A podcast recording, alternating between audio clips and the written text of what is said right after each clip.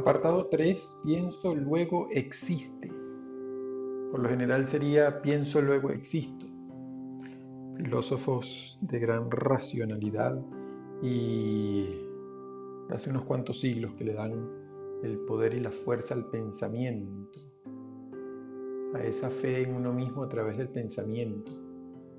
Y por eso justamente el título de este apartado, ¿no? porque muchas veces pensamos tanto piensas tanto en lo mismo, cómo voy a hacer, a qué le voy a decir, y ahora cómo voy a cambiar de trabajo, y ahora pienso y pienso y pienso.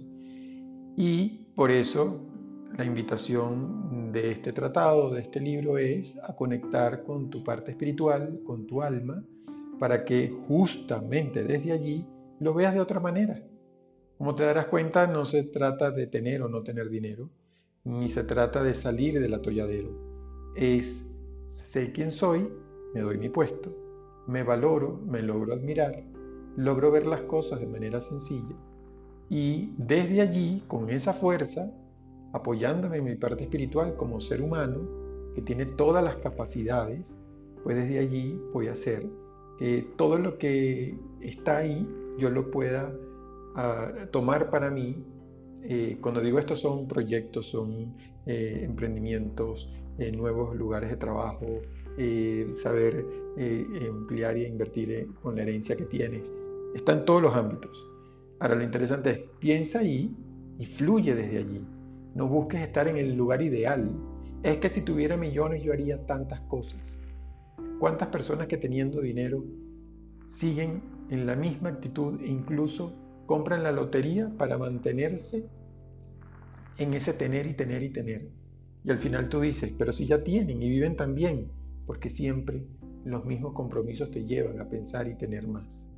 ¿De qué se trata? Bueno, por el mismo hecho de que ya existo, ya tengo todo un panorama abierto, donde la palabra co-crear me hace ubicarme en mi lugar. ¿Creo mi realidad? Sí. ¿Lo que tú quieres hacer? Sí. ¿O creo mi realidad con la divinidad con el creador. A mí en lo personal me gusta más esa. ¿Por qué? Porque yo siento que inmediatamente te das tu lugar, te das tu puesto. Cuando hablamos de creador, estamos hablando de perfección. Y entonces uno dice, bueno, si yo creo mi realidad, ¿por qué a veces estoy en esta actitud tan negativa o simplemente pasando tanto trabajo para lograr algo? Obvio, porque tal vez lo estás haciendo desde un lugar donde no estás ocupando tu lugar eh, humildemente hablando, por eso lo digo.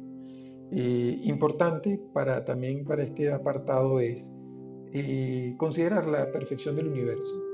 Cuando uno se ve en su existencia, cuando tú consideras y te das cuenta que ese árbol ese, es para ti, ese fruto es para ti, ese aire que respiras a diario es también parte de esa creación, ahora te invito a pasar a otro nivel, que es el universo.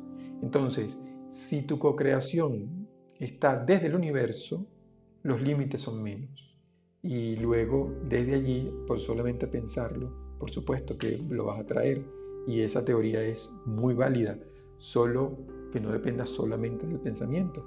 Colócale la fuerza espiritual para que entonces valores lo que tú eres, valora tus atributos, todas esas cosas que están en ti, que tú sabes que solamente es tuyo, pues maravilloso porque de eso se trata. Y amar es anhelar. El amor te atrae. Es como dos personas que se encuentran y ese amor inmediatamente se enamoran nada más con verse. En ese momento ya hay una atracción. Por eso vuelvo, insisto, al tema amar el dinero. Atráelo, solo que atráelo desde el respeto y atráelo como esa persona que te enamoras, atráelo pensando en él también, no para darle tanta fuerza como que si él gobernara tu vida, no, sino para que tú no pierdas la tuya. Bueno, obviamente esto tiene que ver con el amor propio. Eh, ¿Cuál es tu postura en todo esto, en el existir de esa realidad económica en ti que es más que abundante, más que próspera, es real?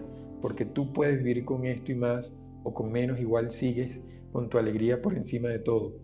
Por eso la palabra fluir, que no pierdas el, centro por el hecho de que quieres que exista algo que ya está en ti. Un poco enrollado, no, sí, tal vez. Lo importante es que, estés claro y que estés claro en lo que tú eres.